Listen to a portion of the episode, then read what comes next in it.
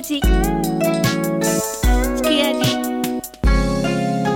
すき味すき味ポッドキャスト25回目竹内雅子です。夏天来了。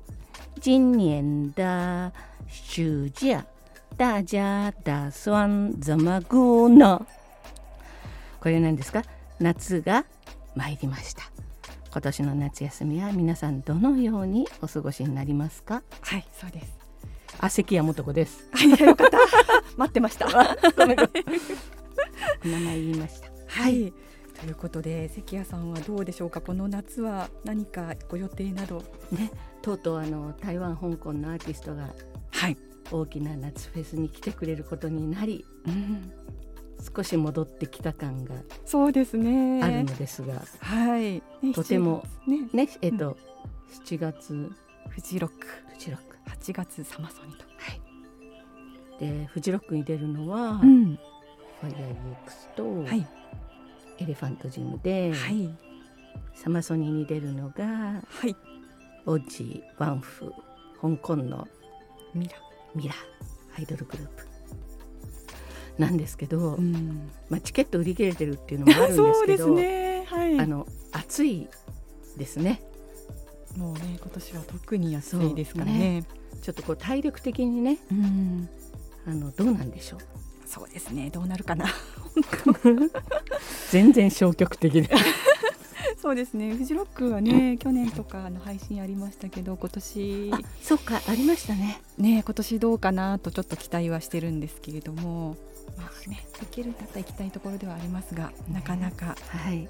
体力とこう相談しないといけないんで。そうですね。はい。東京から応援いたしましょうか。そうですね。はい。ということで行かれる方はあの暑さに気をつけて楽しんできてください。はい。さてえ今回スキヤジポッドキャスト25回目は、えー先日ですね行われました中華圏最大の音楽賞ゴールデンメロディーアワード金曲賞についていろいろと話していこうということで久しぶりにこの2人トークでお送りします。え今年はあのこの金曲賞に先立ちましてあの音楽の祭典があったんですね、うんうんはい、金曲国際音楽フェスティバルということでこれは高尾流行音楽中心という場所で6月の24日から26日までまあいろいろなこう音楽に関するうん。フォーラムとかビジネスマッチングが行われてまたその間にショーケースライブもあったんですね。うんうんはい、このショーケースライブにはミキサーホワイター宇宙人コスモスピープル、うん。あと大シャオチュンうん。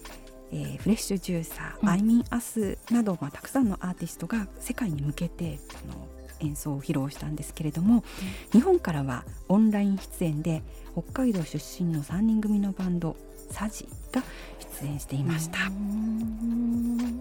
い、なんか皆さんね本当に世界のフェスに呼んでほしいっていう呼びかけをされてましたね。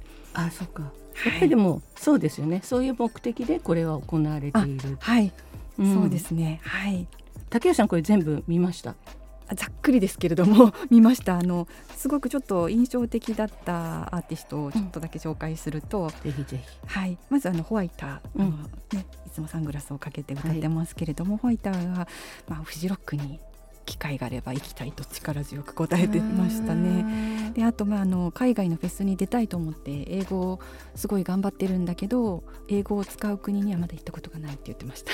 ホ はい、あそうなんだ。じゃああんまり外には出てない？ですね。まあ、去年ねそ新人賞でしたもんね。まあね、はい。期待のねうん。女性シンガーですからね、はい、あとはまあ宇宙人がすごいあうん。の印象に残ったんです。というのはあのファンキューが演奏が終わった時なりいきなり「こんにちは」ってなんか日本語で喋り出したんですよ。そうでなんかあのシャオユーが「どうして日本語?」って言ったら「え国際音楽フェスティバルでしょ？だから」みたいなことを言っていて。なんか「え？え？英語じゃないんだ。みたい。な、そうそう。でそしたらなんか司会の方に「どうですか?」って言われたらシャオユーはサウスバイサウスウエストに行きたいあー。そっかそっかそっか、はい。でアークエがすごい印象的だったんですけど、うん。あの過去のことを話していて、うん。日本のあのフェスに出たのが印象的だったって言ってたんですその時にうん。リュ・ジャさんって言ってたんですよ、うん。何回も。でも司会の人がそれを英語に訳すんですけど何を言ってるかわからなくて何回聞いてもアークエが笑いながらリュウジャーさんってずっと言ってて私もなん。だろうなんだろうと思って、うん。でもなんか山の空気が良かったとかあの終わってからの食事なんかビーフが美味しかったとか言ってて、うん。調べたらね六甲山なんですよ。リュウあじゃー出てた出てた。ででとあれがそのアークエはすごい印印象が強い海外のフェスだってなんかあれ台風が来たとかえそうですそうです。なんかあってね、はい。結構大変な中なんとか。うん。なのでなんかねちょっとねいろいろそういう風な感じで海外のフェスの人にアピールをみんなしてましたね。あこういうのいいね。でもちゃんとこうねはい。台湾外に出したいみたいな気持ちを、はい、うん。ちなみにファンキューはあの、うん。初めて出たサマーソニックがやっぱり印象深いっていう話でした、ちなみにその宇宙人の3人はどんな格好してました？割といつも通りな感じですかね。はい。あのカジュアルな感じででおしゃれで。って感じでした、うんそれはそれは。はい。ねぜひ日本の反対に呼ぶ側としては日本のいろんな方に見てほしいですね。そうですね、うん。はい。ぜひこう皆さんのね希望が叶うといいなと思ってます。はい、はい。思います。そしてまあ今回のこのすき味ですけども今年のまあ金曲賞うん。まあ配信をねもう楽しんだっていう方はちょっと思い出してもらって、うん。まだ見てないっていう方はこのすき味を聞いてからでもぜひあの YouTube アーカイブが金曲賞残っているので、うん。そちらで楽しんでいただければなと思います。はい、はい、今回金曲賞が行われたのははい。7月2日はい、土曜日、高尾アリーナ。でまた例によって、えー、YouTube で私たちもこの金曲賞を生で見ましたえー終わったのはやっぱり午前1時でした。そうですね、一時でした日ね。はい。うんうんうんうん。あのシングアンダーダオというまあレッドカーペットですけど、はいはいそこからだと日本時間の6時前くらいからなので本当に長時間ですよね。そう。そうよ。6、7時間くらいはね。で結構あのレッドカーペットもあの一組一組アーティストにちゃんとコメントうん、取って、そうねです車から降りて出てきてみたいなことやるから、はい、1時間ぐらいですか？結構そうですねありましたねそれくらいね。で、うんその後受賞発発表受賞会はいが5時間ぐらい？そうですね。はい。頑張りました。頑張りました。見るのも結構体力いります。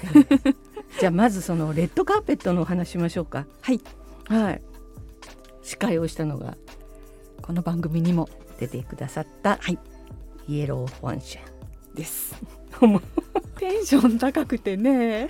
で、ああのすごくこうスキンヘッドで目鼻立ちはっきりしてて真っ黒いスーツではい。でなんか何下がこうちょっとパンタロン私の世代だとあーちょっと広がってる感じの。広がってる感じの大げさに広がってる感じで、うん。それで最初から最後まで喋り倒してましたね。えー、飛ばしてましたうね。ん、あれ大したもんだなと思ってうん。もうそれでなんかあのイエローが真っ黒でうん。服でそれでえっ、とシャオエスはい。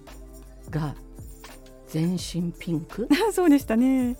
すごいコントラストでしたねはい。で今回特にですねそのレッドカーペットの時のうん。女性軍がですねまあ皆さんきらびやかで素敵だったんですけど露出度高うございませんでした？そうですね。そうですね。だいぶ高かったですね。ねね、こうセクシーな衣装もありつつ、うん。なんとなく今回でも色としては全般的にブラック系のドレスを着てる女性陣が多いなっていう印象でしたね。なんかやっぱりこのすごい綺麗に見えるっていうような 勝手にファッションチェックしてましたけど、うん。うん。だからの最後にシャオエースが真っピンクでえーそうですね。出てくると結構インパクトが、もうめちゃめちゃありましたね。ねありましたね。はい。いやーそれでもう本当に喋り続けたイエローフォンシュン。はい。はい。なんかあのどういう司会をするのかなってすごく気になってたんですけど、うんうん。いや本当になんかもうエンジンフルスロットルって感じであのテンション高くでもまああの見ていてなんか楽しかったです、うん。ね。とても、やっぱりそそれでアーティスト同士だからこそうですね。な仲のいい人なんか来るとすごくいい感じになったりとか、うん。でもう一人の あの司会の女性はい民中さんですね。はい。そうそう。が割と静かめだったので、うん。コントラストもすごく良くて、そうですね、うん。ちょっと抑えるところはね。司会者的に抑える感じで、うん。バランスはすごいいいなと思いましたね。それで今回の審査委員長ははい、アティア、そうですね、アディアですね。えーどうでした？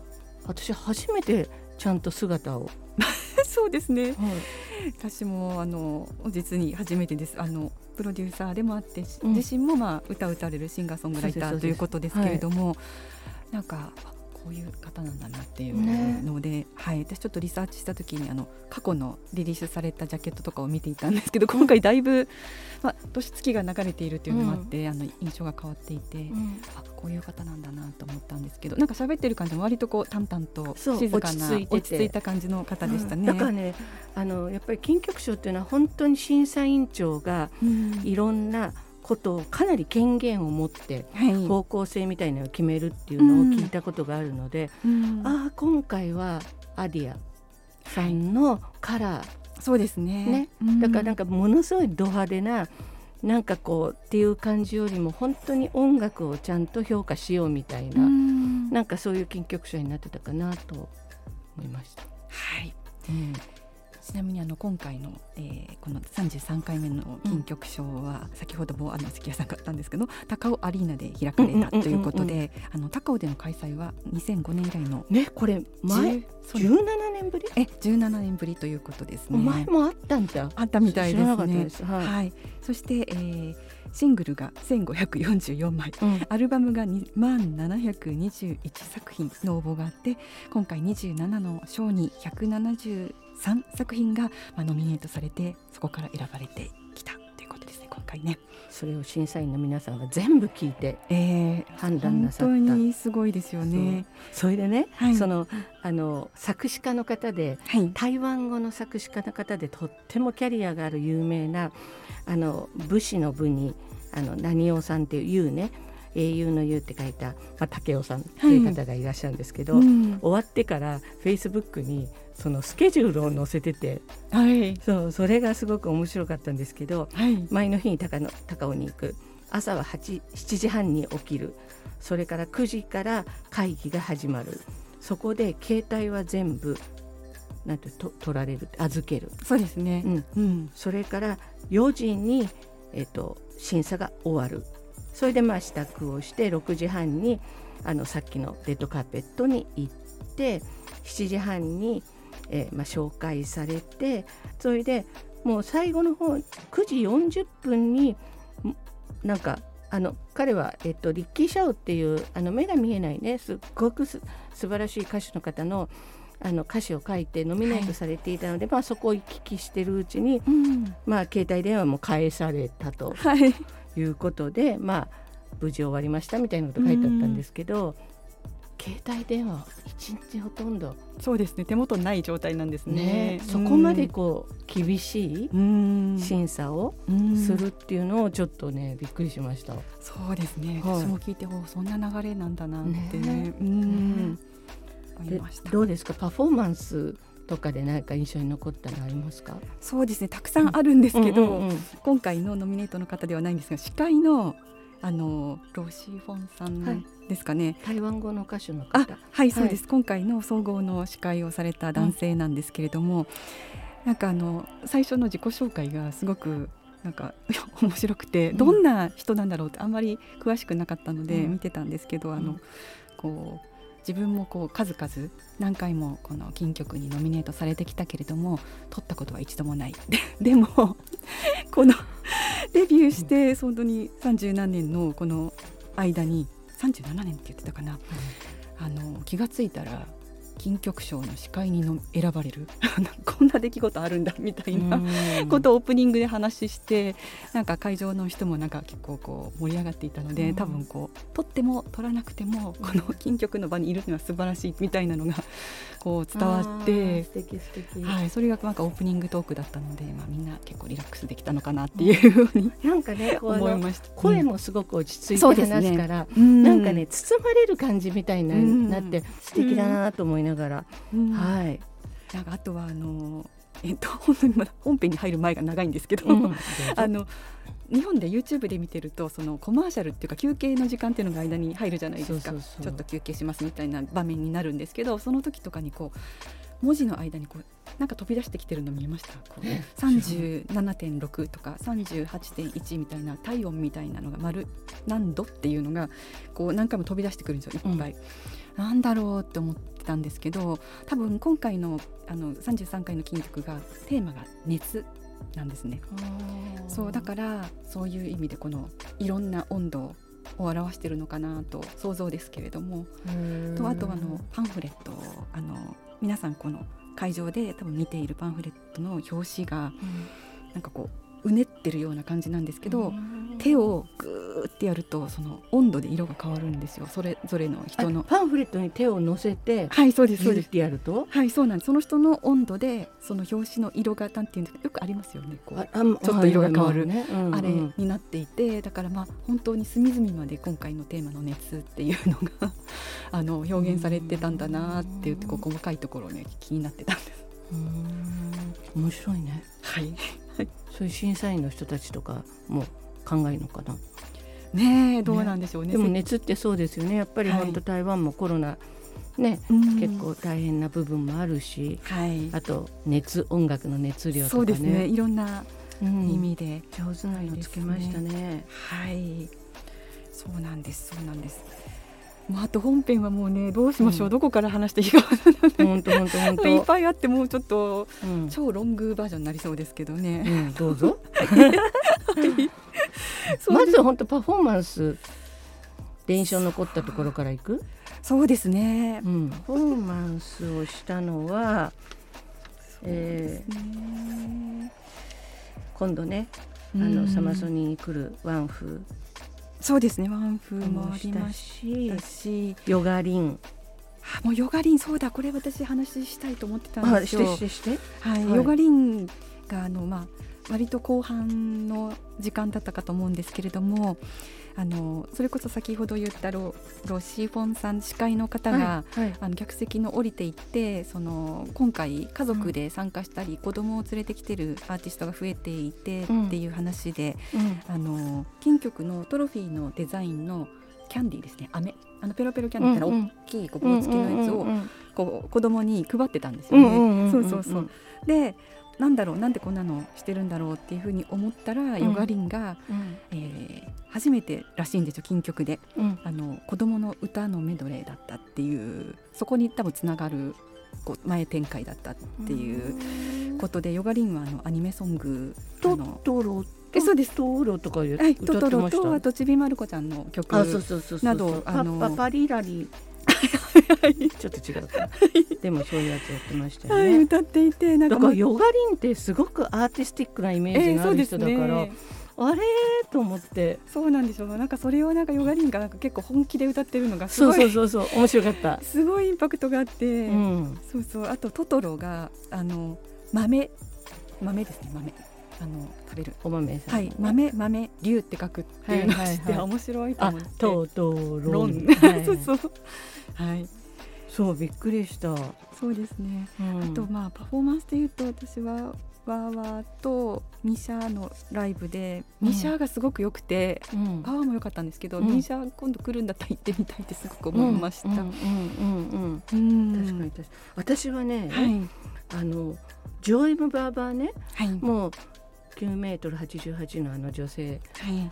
シンガーですけど毎年のようにうんうん。やってるけどなんか今年すごくそのなんていうのアーティストとしてはすごいんだけれども、うん。のは分かってたんですけどなんかはいパフォーマーとしてっていうか歌手としてうんものすごく堂々としたなんかいいあのパフォーマンスをしててちょっとかっこいいなんて思いながら、そうですね、うん。結構本当幅広くそのノミネートされているの方の曲を全部ちょっとずつ、あそうでしたね。そうでしたね、メドメドレー的に、はい、歌ってましたけど、うん。本当にあのタニアの曲もイリー・カオルーうんうん。の曲もすごく、あのそれぞれにもう、うん、ジョエム・バーバの曲のように確かに確かに。歌っていてすごく良かったですね。ね。ちょっと大物っぽい感じすら。しましたね。うん。感じましたはいと私はあのウェリアンですね。ウェリアン。ウェリアン。結局パフォーマンスとしては最後。そうですね。男性の歌手賞のやっぱりメドレーを少しずつ歌っていて、うんうん、あの イエローのカバーの時にもなんかあの イエローももう客席で一緒になってわーって あのなっていてでもメリアンもなんか本当にあいろんな曲歌えるんだと思って、うん、スイッチも歌いましたしね。そうそうそうそうそうそうはい、なんか良かったですね。ね、すごく、うん、あの大きな歌手になっている人なんだなという感じすごくしましたね。はい、うん、ちょっと年度歌曲は残念でしたけれども、でもパフォーマンスも良かったですね。と言って賞の話に移りますが、はい、年度歌曲賞は、はい、知恵図団。そうですね。はい、チーズ団来ましたね、ね、ウェリアン行くかなと思ってたんですけどねあの曲。そうですね。映画の曲でね、うん、あの。そうだけど。うん。あでももう年度歌曲はもうノミネートされているのがもうすべて本当にすごいのでそう。まあ誰がなってもっていうところもありそうですね、うん、意外と今年ははっていうのがあんまりなかった。そうですね、うん、ような気がまあね、ね。うん、あのファンの方とか好きな方はええー、なんでこの人じゃないのってあったかもしれないけど、はい、うん、確かに。そうかもしれません。私もそう思いました。ね。さすがやっぱり、あのアーディやはい、審査員審査員長ね、うん、はい、うん、そうですね。関谷さんがなんかこう今回この受賞で、のシーンとか受賞で何かこうお私個人的にはね、はい、あの前回の「すき味」でご紹介した、はい、あのアユーゴ・ホアンさんが、はい、ハッカのね、はい、ハッカのハッカの賞を総なめ的な感じで、はい、審査員長審査員団賞はい。ありましたね。取りましたね。取って、うん、あのやっぱりその本当に彼が生涯をかけたね、ハッカの歴史をたどるすごいアルバムなので、はい、絶対撮ってほしいと思ってたのでうん。よかったです。本当に。ね。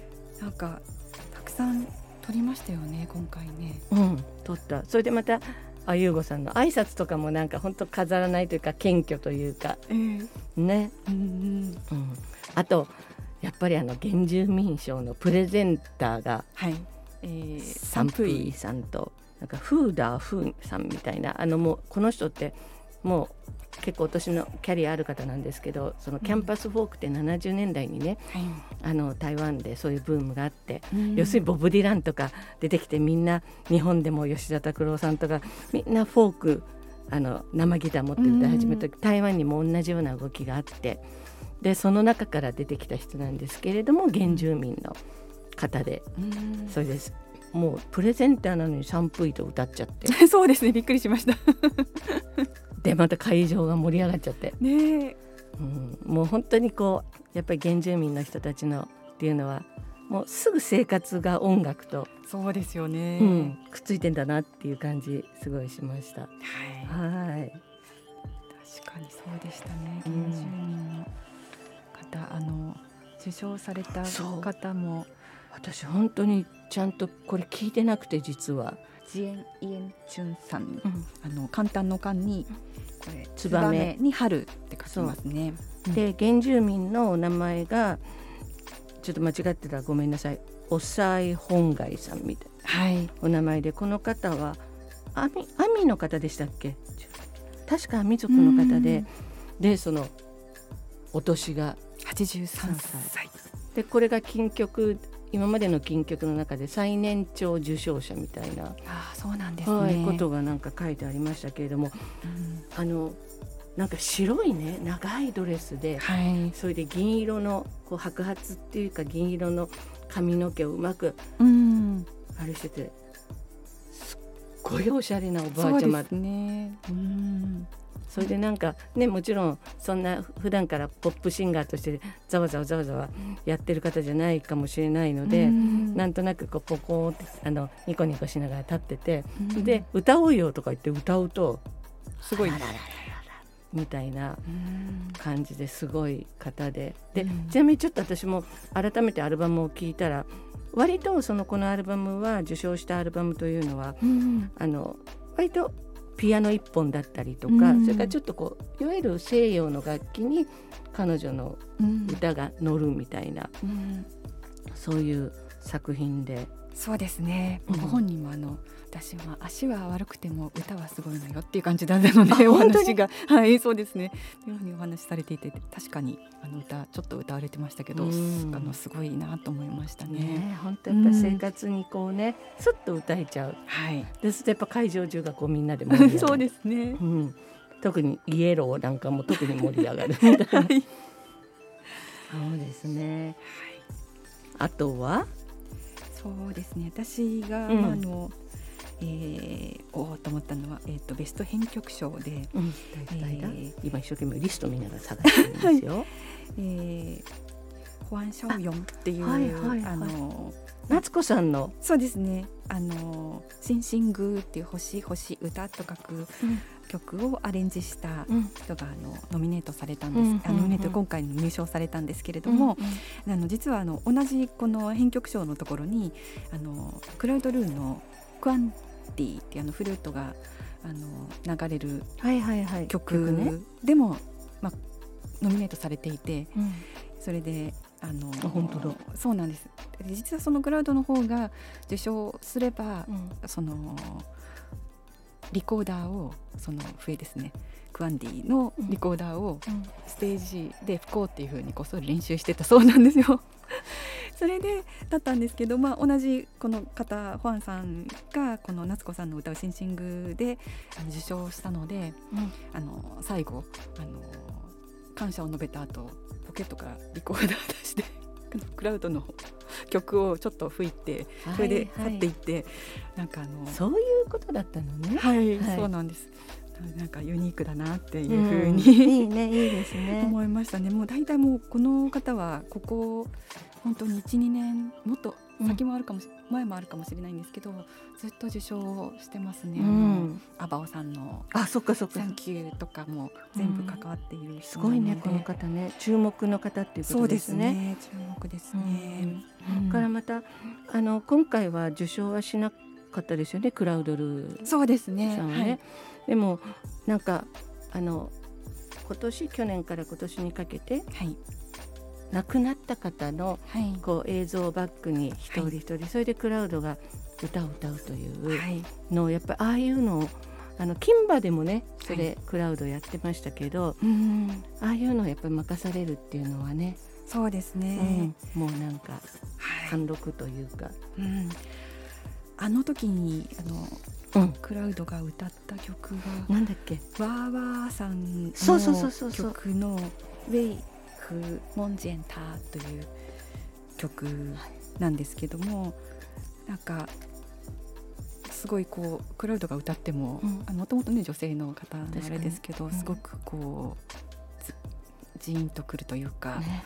あの歌だったなと思ったのと、あのまあ、これちょっと個人的なあれなんですけども、やはり一番最初にそのサオドンのファンファンさんドラムだったファンファンさんのあの写真が出て、ああそうだったなっていうふうにちょっと、あの思い出したりしてました。私はあのあのもう本当に大御所ですけれども台湾語の歌をずっと歌ってきたウエンシあの文章の文に夏って書いたウエンシアっていうはい。あの1950年代60年代ぐらいにうん。日本の演歌をたくさん歌ってて、うんなおかつえ台湾で映画にも出てたりしたもうすごい方なんですけどはい。あの日本の三橋道也さんのあれなんだっけ「黄昏の夕日」だっけな。はい。あののその台湾語カバーなんかもしてですね、うん。日本の演歌を結構昔の演歌をカバーして、うん。本当にあのなんていうかな台湾のちょっと上の世代の人たちにとっては忘れられない偉大なシンガーで、うん。で私あの違う番組なんですけどあの在日本のその台湾の大社長帝、うん。えーさんにはい。ちょっと話を聞いた時、やっぱり好きな曲何？って言ったらそのウエンシう。ん。そうですか。ア、うん。で彼は本当になんかあのなんていうかな。なんかお家がその大使ね大うん。社社大使はなんかお家が本当に金物屋さんじゃなくてなんかねトンタントンテンやるようにだから本当庶民のお家から出てきたからだから本当に庶民のスターだった昔、うん、ウエンシアさんも、まあ、今年かな。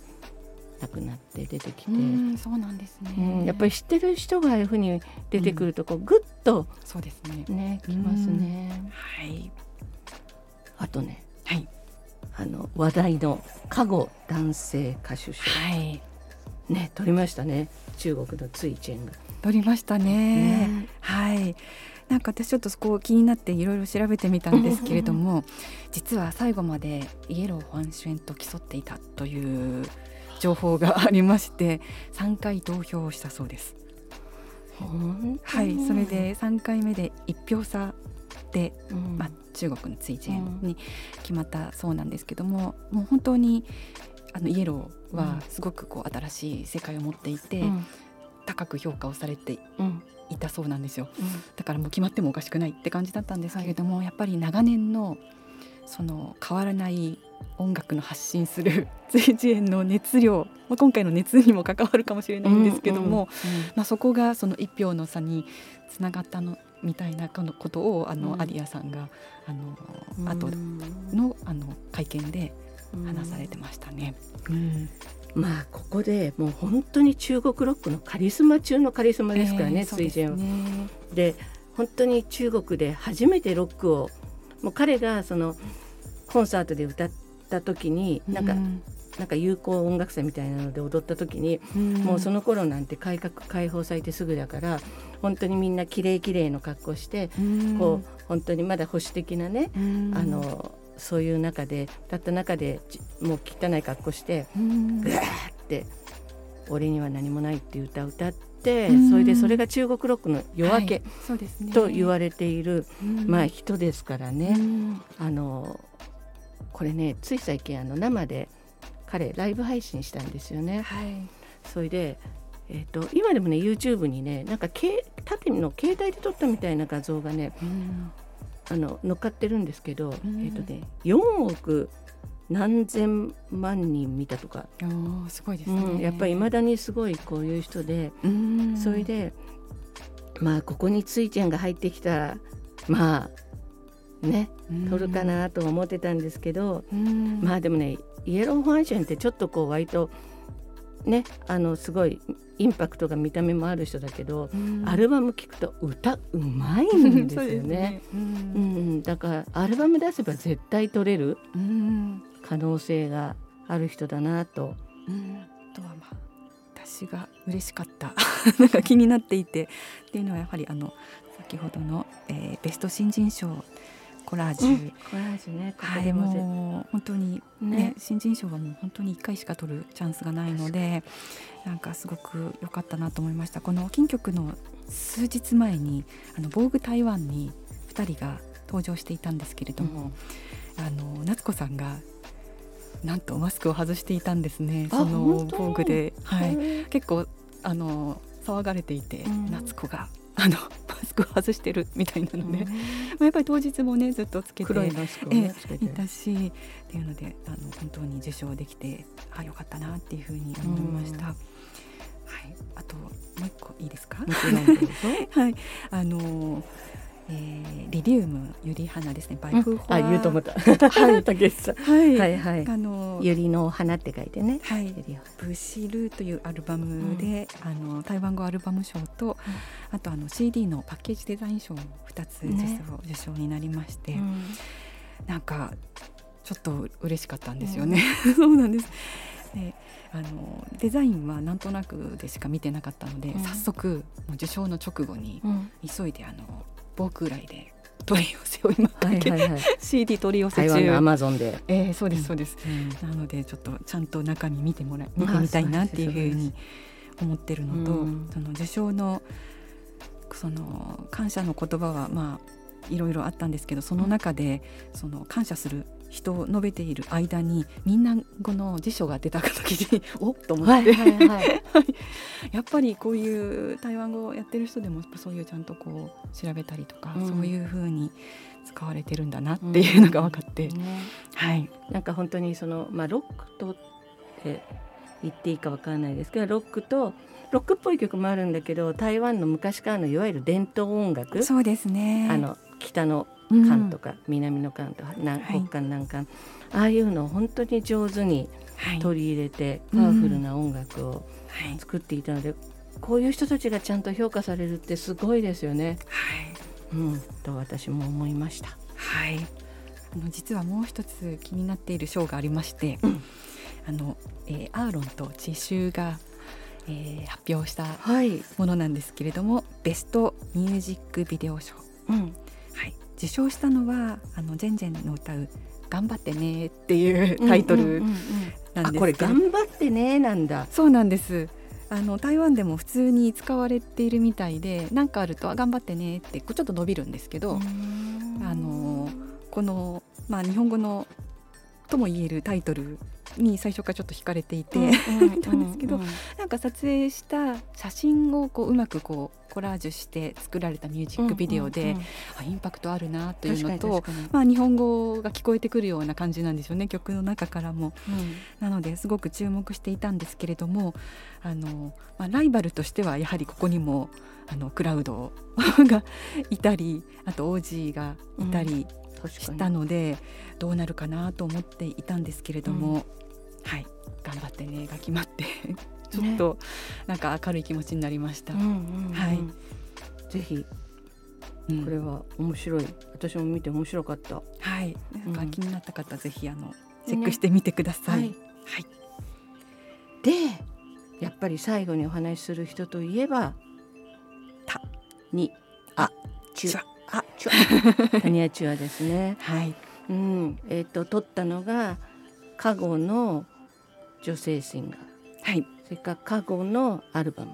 はい、それとあともう一つなんかろ録音なんとかとかって、はい。ベスト演奏録音アルバム賞。賞を取ってそれで最後に全部の中から選ばれた年度アルバム賞。をはい、取ったのがタニア・チュア。はい、シンガポールの出身の、はい。もうどのくらいやってんだろう。私ね初めてねインタビューしたのは、シンプルライフのはい、っていうあの音楽祭が台湾にあってその1回目はい。になんか楽屋裏かなんかで2人で座ってうん、なんかだからさあちゃらこうちゃらって言って。はい、でその時にタニアが「私さシンガポールじゃなくて台湾に住むことしたのよ」とかなんか、うん。もうとにかくこざいちいち小ざっぱりした感じで。はい、話していただいて はい。すごい覚え覚えてますけどうん、ねデビューからまあ約25年。そうですねね最初シンガポールで英語のアルバム出してはい。それでその後台湾でもうん、あのいわゆるカゴのアルバムを出して、うん、なんか本当にあのなんてやっぱり同じそのチャイニーズだけどはい。なんかこうシンガポールうん、マレーシアとかにいるチャイニーズの人たちってなんか独特の空気感みたいなのがあってそうですね。ねやっぱり台湾うんでずっと生まれて育った人とちょっと違う感じがあってうんうんそれがまたすごくなんていうかなタニアの魅力はい。にもなっていて、うんうん、もうそのあった感じ本当に姉さんって感じでした。そうですね。うん貫禄もありましたね。うんうんぱりこの4つ今回受賞して、うん。そのまあ受賞が発表されるたびにまあステージに上がって、はい。あのねスピーチはい。をされてますけど、やっぱ最後のそのすべてのアルバムの中からの年度アルバム賞の発表の時はもう本当にねなんか上がる前はもうお母様とうん、お母様今回来られてましたけれどもね。座ってらっしそう抱き合っていてそれで、まあ、ステージ上がってからその時のこのスピーチが、まあ、うん。私も完全に聞き取れているわけではないんですけども、あの本当にあの最初にこの金曲賞に感謝したいっていう話をされてまして、というのはなんかそのやはりこの音楽活動をする時に、あのいろいろこう迷ったり悩んだりっていうことがあったそうであの特にまあ英語の歌で出てきたっていうこともあってそれでもう音楽を本当に捨ててしまうというかやめようかっていうような気持ちもあったところに、まあ、金曲に過去ですねあの、まあ、ノミネートされた受賞っていうことがあってそれでもう一度その歌でやろうやっていこうかっていうふうに気持ちを立て直せたのは、まあ、金曲がきっかけだったっていうような話があってそれで本当にあの中国語の歌で出すってなった時にはもう本当にあのある種辞書を引きながらっていう、まあ、苦労もああったみたいな話をされていて。なんかそうだったんだと思って、うん、そのまあ、私は本当にねずっとこの活動されてる25年を知っているわけではないんですけれどもこのスピーチでなんかあじゃあちょっといろいろ聞いてみたいなっていうような気持ちにもなって、はい。なんかすごくあの今回決まってよかったなっていうふうに思いましたね。ねまあ、このアルバムその「デパート」っていうアルバム自体が本当になんかこう重みとかもあって、はい、非常になんか大きくて、タニアの大きさみたいなのも感じるし、非常にすごいアルバム作ってきたので、はい、まあねそのそもそもノミネートが8部門された時も、はいはいはいっていう感じは、あのあったんですけれども、うん、でもそれだけ、やっぱ金曲賞っていうのはすごく大きな賞ですね。う、ね、ん、そう思いましたね。本当に。なんかまあコロナ禍でこうスタジオというよりはほとんどね自宅であの作られたアルバムだというふうに話して、ね、まあそれがねこの本当にこう彼女の人生に影響を与えている金曲でこれだけ評価されるっていうのは、うん、多分また今後の活動にもすごくいい風になるんだろうなってね思いますね。本当、そう思います。いやなんかこう谷八はとってよかったなって思うあれでしたね。はい、やこれやっぱり本当そういうふうにその金曲賞って、日本にいると音楽賞がここまでそのアーティスト全部にすごい影響を与えてその後の人生も変えるかもしれないような、そういう大きな賞って世界見てもなかなかないそうですね。かな？分かんないですけど。と思うとこの台湾のなんか金曲賞って本当にこうなんか音楽台湾の音楽業界の魂が全部入ってるみたいな、うん、うん、感じがしてやっぱり本当に5時間だろうが6時間だろうが 7時間だろうが、はい、ね、うん、やっぱり拝見したくなる音楽祭ですよね。はい、そうなんです。あのちなみにですね今回のこの「すき味は」え7月2日にあった金曲賞を記憶が正しいうちにということで 4日月曜日に収録しています。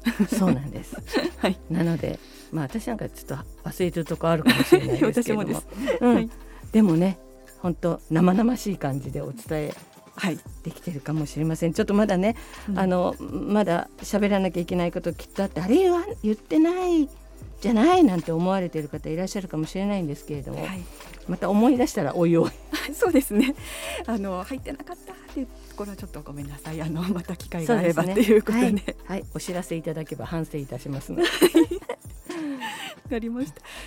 いや本当にあの33回目とてもいい金曲賞でした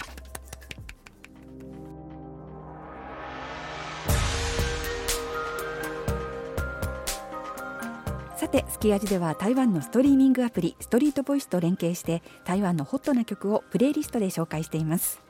ストリートボイスは2006年にスタートした台湾の音楽プラットフォームです。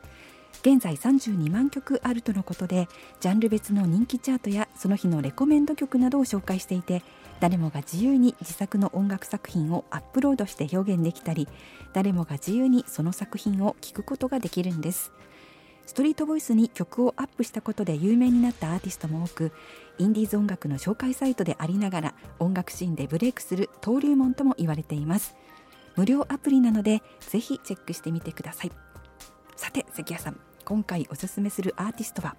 の前に、はい、あのフェイスブックで、はい、あのランディちゃんストリートボイスをね、はい、あの運営してらっしゃるボスがね、書いてたんですけれども、はい、今回ストリートボイスがそう代理をしているエージェントをしている作品が56曲ノミネートされて、うん、9曲取ったんですって。でありがとうってう、ね、うん、書いてて。やっぱストリートボイスってね影響力が、ありますね。はい、はいあるなと思ってついお話をしてしまいましたけれども、はい、えー、今回ご紹介するのは鶴鳥の鶴、はい、えっ、ー、と発音するとふそうですね。いいですか、はい。まあ、あと英語の鶴ですか？ザ・クレイン。という、えー、アーティストです。で台北出身のアーティストではい、でその「鶴」という意味はそのいろいろな音楽を行き来するみたいな意味から取られたんだそうです。で彼は2020年にリリースしたその「リモ」という曲が話題になって、まあ、その後いくつかシングルを出してで今年、えー、今日ご紹介する5曲入りのアルバム「鶴の園」って書いて「クレインガーデン」はい「風縁」よござんすか？はい、OK、という、えー、アルバムを出しました。基本的に R&B ソウルのエレクトリックなサウンドでで5曲中4曲が英語だったと思います、はい、それでちょっとね意外とありそうでない台湾にね、ないタイプの新しい感じが私もしました。でこう肩に力が入ってないリラックスしたおしゃれな音楽がすごいかっこよくてなんといっても声がいいんですよね。でなんか変に張り上げて歌いすぎないでちょっとだるめでで結構ねここポイントなんですけどセクシーなんですよ。なんかねこういうのってやっぱ持ってるものなのででとってもいいなと思いました。でこのアルバムの中からストリートボイスが推薦してくれたのはそのアルバム1曲目に収録されたこれは中国語です「ラーメンボーイ」というので、はい、面白いですよね。ね面白い。これなんかね歌詞読んだら失恋した歌でその僕はもう君を使え使え捕まえることはもうできないんだけど君がいなくても同じ細麺ピリ辛麺を注文しているんだ 僕はっていうなんからしいんですけれどもちょっとこうねメローな感じがあってそういう絵ってすごくドラマチックでなんかね中国語ってちょっとなかなか耳慣れない方なんかが聞いても全然えそうだった？ぐらいのその曲でした。でもう一つストリートボイスがあの推薦してきたのが「Take Your Time」という曲でこれはねヒップホップテイストと70年代ソウルが合わさってる感じがしたんですけど、うん、なかなかラップもいいですよね。いいですね。ね、うん、それでこれはまあもっともっと大きな声を上げれば強くなれるぞっていう歌なんですけれども結構ストリートボイスの担当者もいいでしょ？う、私好きなんだって来たので はい。わかりますよね。わかります。ね。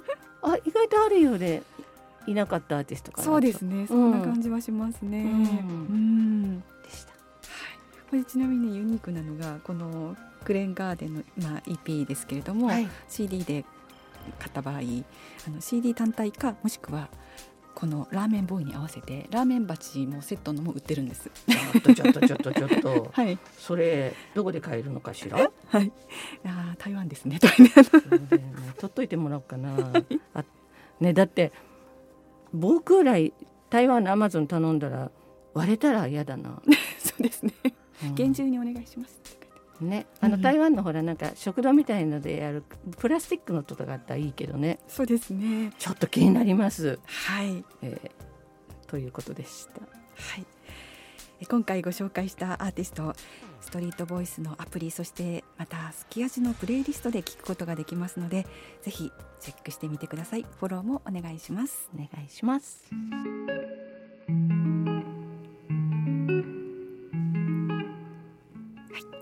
き味ポッドキャスト25回目そろそろエンディングです。今回はね金曲賞33回目をお伝えしましたけれどもロングバージョンでしたかねやっぱりね、ね、またいっぱい喋っちゃいましたね、はい、でもこれでもまだ足りないところもあったかと思いますけどね。でもまあ今年ね本当にあの、高尾で久しぶりに行われたということですが、はいまた台北に戻るのかどうかちょっと気になるところではねありますね。来年こそは台北で見てみたいもんですね、はい、私たちもね会場でちょっと見たいですよね。そうですね。はい。本当あとあのレッドカーペットとかは私たち無理ですよね。無理に決まってるじゃないですか。これ。何を考えてるんですか。なんか去年もそれ竹内さん言ってたような気がするな なんかレッドカーペットこだわりございますか？ちょっとセクシーな衣装でなんの木屋さんと歩きたいな、ねえ。大体ね私たちがね、うん。どんなの着たってセクシーにならない。